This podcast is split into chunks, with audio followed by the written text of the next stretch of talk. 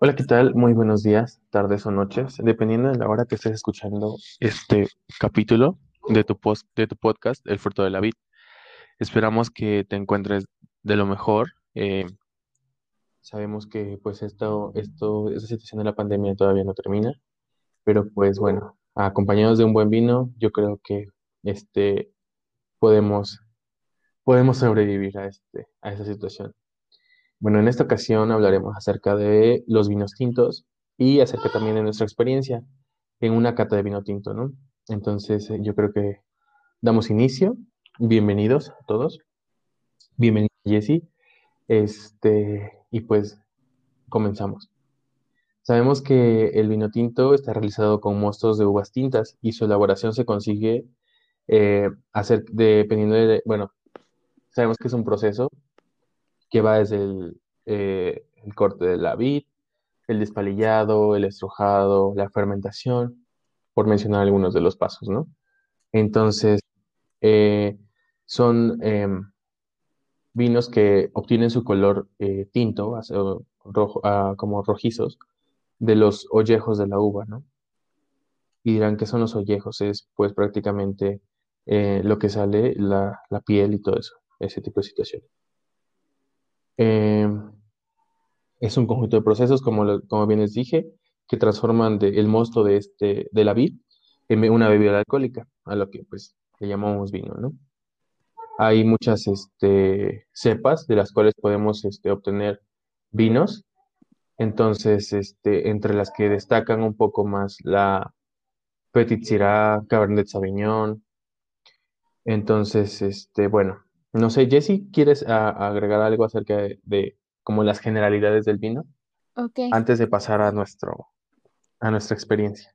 sí, sí, sí. Bueno, como sabemos, cada vino pues tiene diferente proceso, cada uno depende de diferente procedimiento en cuanto a su elaboración y crianza. Y como sabemos, pues el vino tinto eh, proviene y tiene obviamente más taninos que el vino blanco. Y sabemos que los taninos son los antioxidantes naturales que encontramos en las uvas. Entonces, esto quiere decir que entre más eh, taninos se obtengan, obviamente, eh, la fermentación más, va a ser un poco más elevada. Además de que las uvas que sirven para hacer este vino, sabemos que son del género Vitis. Es una especie que se le denomina y se le nombra Vitis vinifera, que obviamente es una uva especial, o sea, no podemos como que tomar la, la uva común que encontramos en el súper o encontramos en alguna tienda, eh, que pues se denomina más como uva de mesa. ¿Ok? Entonces, para conocer un poco más del vino tinto, eh, pues obviamente sabemos que su elaboración y procedimiento es más eh, pues elaborado porque también eh, incluso el proceso y cuando se pasa barrica son de tiempos prolong prolongados para que obviamente tenga un color un poco más fuerte y conozcamos este color, tal vez un color rojo rubí, un color rojo quemado o entre otros que podemos ver son un poquito más elevados. Eh, al rojo como pues comúnmente lo, lo conocemos, ¿no? O sea, ya casi casi se va a tonos oscuros, a tonos eh, rojizos, llamativos, eh, un, un, rojo supongo yo que pues diferente y que fácilmente y muy difícilmente se puede describir. Entonces, eh, yo siento que el vino tinto es uno de los vinos en donde las personas se pueden quizá eh, llamar la atención tanto por el color y el sabor, porque es un vino que desprende muchos sabores y obviamente eh, estos sabores pues van en combinación con varias, con varios platillos, no necesariamente pues son eh, platillos muy, eh, elaborados, sino que también son platillos pues comunes, eh, no sé, tal vez una pizza, tal vez algún snack que podamos encontrar o um, acompañado de un plato de carnes frías, ¿no? Entonces, Em, yo siento que está muy bien eh, iniciar como que con el contexto del vino tinto y las generalidades. Eh, ya hemos, ya conocemos que este es un vino que tiene pues altamente una demanda muy grande en, en todos los países por lo mismo de que te estoy comentando, es una bebida muy fácil de acompañar. No sé si quieras agregar otra cosita más o ya me quieres comentar cómo es tu experiencia y cómo te sentiste. Este, sí, como dices, este, pues los vinos tintos generalmente son los más complejos que podamos encontrar. Entonces, este, sí, pues hay una infinidad de maridajes que se pueden hacer con él. Eh, pues estamos de acuerdo en que, pues generalmente son carnes, carnes rojas, platillos que son, eh, están demasiadamente preparados, ¿no? Entonces, este, pues sí, eh, yo creo que, que sí, por eso también es un poco demandado y como que el más popular de todos, ¿no? Entonces, este, pues no, yo creo que, pues no sé, mira, yo creo que hay que empezar a, a- a compartir nuestra experiencia en nuestra cata de, de vino tinto. No sé, ¿gustas empezar o gustas que empiece yo o, o nos turnamos o cómo? bueno, ¿qué te parece si lo manejamos así? Eh, con un, bueno, vamos a tomar un poco de las generalidades de la ficha de cata, ¿no? Ok. Ah, no sé, si quieres, eh, no sé, contarme en qué colores eh, pudiste encontrar en cuanto a, la- a tu bebida. Fíjate que, eh, bueno, para empezar, bueno, mi vino era, es un LHto eh, de la cepa Petit Syrah. Entonces, eh, los tonalidades que, las tonalidades que encontré fueron como, un- como un rubí, así como un guinda, un rojo intenso, como muy profundo. Eh, ciertamente, pues por el color y por el tipo de vino, al ponerse en contacto o, a contraluz, no encuentras este, como que muchas, muchas tonalidades, ¿no? A menos que tu luz sea demasiado intensa. Entonces, este, pues sí, encontré como ese tono rojizo, rojizo rubí, así como, como muy, muy llamativo, a- a- la verdad, para mí. Ok, No sé qué, qué, qué tonalidades encontraste en tu vino. A ver, cuéntanos, ¿qué vino era? ok, el mío es, bueno, era un Manet de Chile Reserva eh, del año 2009. Y este vino, pues obviamente, eh, bueno, los colores que yo puedo encontrar eran un rojo como quemado. Realmente era un, mm, un tono muy oscuro, ya muy, casi, casi pegándole al café eh, en cuanto a esa, en esa cuestión, ¿no? Es como un rojo muy, muy quemado, no era un rojo muy encendido.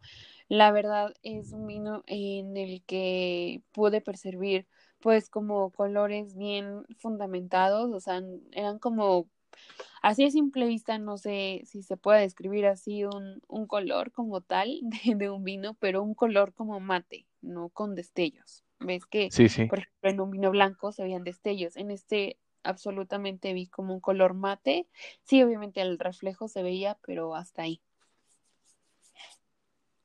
Ok, bueno, pues eso fue como en la etapa visual, ¿no? Podríamos decirlo así. Ajá, la visual. Ahora vamos a la etapa olfativa. ¿Cómo te fue en la etapa olfativa? ¿Qué, qué aromas percibiste? ¿Qué aromas este, se hicieron presentes al momento de, de pues acercarte, ¿no? A, a, a detallar un poco más estos aromas. Pues mira, ah, los, los aromas, perdón, que pude percibir, pues obviamente como es un vino ah, fuerte, la verdad, este, intenso en color, obviamente yo creo que desde que ves el color sabes que es una fermentación, no es una elaboración, pues un poco más fuerte.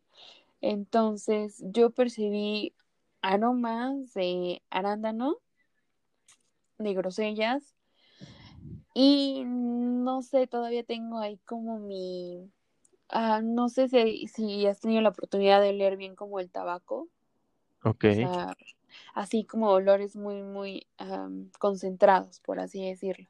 sí, Y sí. tal vez un poco de mora, pero no sé, las moras a veces son como medias suaves, entonces ahí tuve mis pequeñas ah, dudas. no sé tú cómo te fue en la cuestión de aroma. Pues mira, la verdad, en, en la, en la etapa olfativa, en la cuestión de los aromas, pues mi, a primera nariz sí encontré como ciertos aromas como, pues obviamente de, la uva, eh, ciertos aromas como amaderados, eh, y ya este, de ahí fui como, como yéndome, ¿no? Así de, encontré eh, aromas a cereza, aromas a arándanos, un poco especiado también, pero también en determinado momento eh, encontré aromas a mantequilla. Y pues como sabemos, pues no es nada, nada raro, ¿no? Porque pues encontramos este, todo este tipo de, situaciones en, los vinos, como lo habíamos, como lo hemos veni- veni- ah, perdón, hemos venido mencionando, ¿no? En, en los anteriores episodios, que pues este tipo de aromas se pueden encontrar debido a todos los componentes de- del vino. Pero sí encontré ese tipo de, de aromas, arándanos, cerezas, especias, eh, obviamente la uva, este, un poco igual em, como flores, como floral, pero de esas flores, pues que es como, son como, tienen un aroma muy marcado, muy fuerte y que pues van, están este, siempre presentes, ¿no? Cuando, cuando las, cuando las hueles. Y este, y fíjate, mira, pasando ya al- a la etapa gustativa, pues bueno, encontré una intensidad muy, mm, como, bueno, e- encontré un- una intensidad fuerte por el hecho de que, pues sí, este, está un poco, ah, tiene un cuerpo muy, muy completo.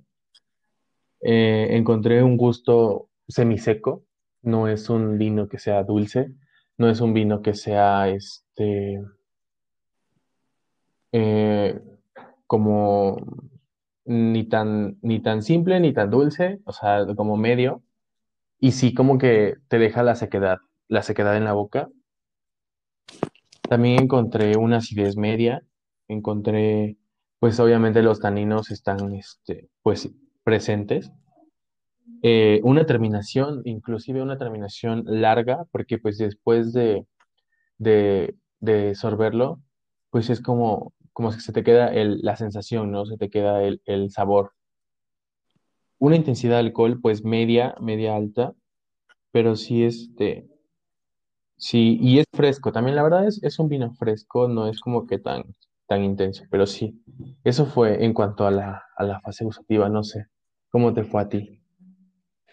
Pues como te comenté, eh, para mí y realmente con todas las especificaciones que te estoy ah, compartiendo, ah, la verdad es que para mí sí fue un vino muy potente. Eh, los sabores, la verdad sí encontré sabores muy eh, pronunciados, muy marcados. Por ejemplo, em, no sé, ay, es que Eh, para mí este vino, yo creo que como comentas, un marinaje bien, bien utilizado sería carnes como grasositas. ¿Por qué? Porque son capaces de cortar ese tipo de, de sabores. Entonces, em, encontré sabores pues mm, como muy secos, pero a su vez como ácidos. No sé, eh, yo creo que sería un buen contraste con este tipo de de comidas, de alimentos, para que obviamente el cuerpo pues lo asimile, entonces no sea tan este contradictorio, ¿no? Sí, exacto. Em, y sabemos que el gusto pues es obviamente con lo que mides tal vez la calidad de un vino, ¿no? Porque ya con eso haces la degustación, conoces más y obviamente pones, quieras o no, a prueba como que todos los sentidos, ¿no? O sea, cómo te sientes, cómo lo siente tal vez la parte de, de la digestión. Entonces, eh, para mí los sabores fueron eh, secos, realmente te digo, y ahí es donde también me mm, hice como que me orillé a que sí era mora, porque realmente sí me sabía mora. Entonces, eh, pues sí, realmente yo creo que a lo mejor es porque la mora ya está muy fermentada, entonces ya tiene un sabor muy seco. Sí, pues fíjate, ahorita que hablabas de, del, con lo que tú maridarías tu vino, obviamente, pues eh, por, por el año de tu vino, por, por el proceso que ha llevado, siento que sí es un poco más complejo como me lo comentas, pero por ejemplo en el mío, la verdad, este, pues a mí, a mí la verdad se me antojó mucho maridarlo con, no sé, quizás un, un medallón de res en salsa de pimienta o quizás hasta un mole, o sea, fíjate que me llamó mucho la atención porque pues sabemos que los moles son muy complejos, ¿no? Entonces, pues sí, como que me, me llamó eso de, de maridarlo con, con quizá un mole y, y siento que le, le quedaría perfecto por, eh, por el tipo de sabores que, que tiene y por el tipo de sabores que tiene un mole. Entonces sí, sí, no sé, eso, bueno, para mí sería el maridaje ideal. Sí, o sea, también hay que fijarnos mucho como, pues, como dices, el año, eh, cuestiones, pues, obviamente, em, con el tiempo vamos a ir manejando eso y ya tal vez vamos a saber que tal vez algunas marcas manejen este tipo de, sabores y con el tiempo aprender y conocer, pues ya te vas a ir dando una idea de, de cada uso y cómo lo puedes acompañar.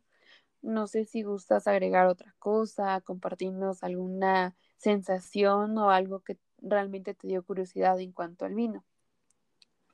Pues fíjate que, eh, pues, mm, en mi contacto con, con el vino tinto, pues fueron, fue eso, ¿no? El hecho de, bueno, fíjate, un dato curioso, algo que sí sentí ahorita que, que lo estoy recordando Ujú, y que haces mención de eso. mm, Fíjate, eh, por ejemplo, yo en lo personal en Navidad tomé vino tinto ujú. y fue como una experiencia completamente distinta a como, a como fue mi experiencia ahorita en la cata donde pues ya sabes los procesos, donde ya sabes qué puedes encontrar, ya sabes este, lo que no debes de encontrar también y cómo debes de hacer una cata, ¿no? Entonces en ese, en ese lapso pues sí cambié mi perspectiva completamente y, y fíjate hasta, hasta el gusto, porque no me sabe igual, quizás este, se- eh, haya sido el mismo, pero no me sabe igual ah, a como me supo en, en diciembre, por ejemplo, ¿no? Y siento que es algo positivo porque le encontré más sentido a beberlo, le encontré más sentido al, al hecho de estarlo tomando, ¿no? Y dices, pues qué genial, porque pues eh, de eso se trata, de eso se trata, este, empezar a tener contactos con vinos de una manera no profesional, porque obviamente no somos profesionales, pero sí en este camino, ¿no? De aprender acerca de, de, de la enología, acerca de los vinos y pues sí, eso, eso te, eso te, te puedo compartir. Pues sí, sin duda, este fue una experiencia buena y como dices, es bueno empezar como a familiarizarnos con esto y no solamente tomarlo como mm, una bebida para, pues ahora sí como se conoce, para emborracharte, para perderte, sino como para disfrutar realmente. Por mi parte, pues sería todo y, y realmente este esperemos que en la próxima cata sea también un éxito y que aprendamos un poco más. Así es, pues bueno, yo creo que igual, por mi parte sería todo. Yo creo que ya pues compartimos a, a nuestros eh, amigos que nos escuchan eh, cómo fue, ¿no? Entonces, pues bueno, es así como terminamos otro capítulo de nuestro podcast, El fruto de la vid, esperando que sea de su interés, que sea de su agrado y pues recordemos, ¿no? Que seguimos en esto de la pandemia, no hay que bajar la guardia y pues un abrazo a todos y cuídense mucho. Hasta la próxima.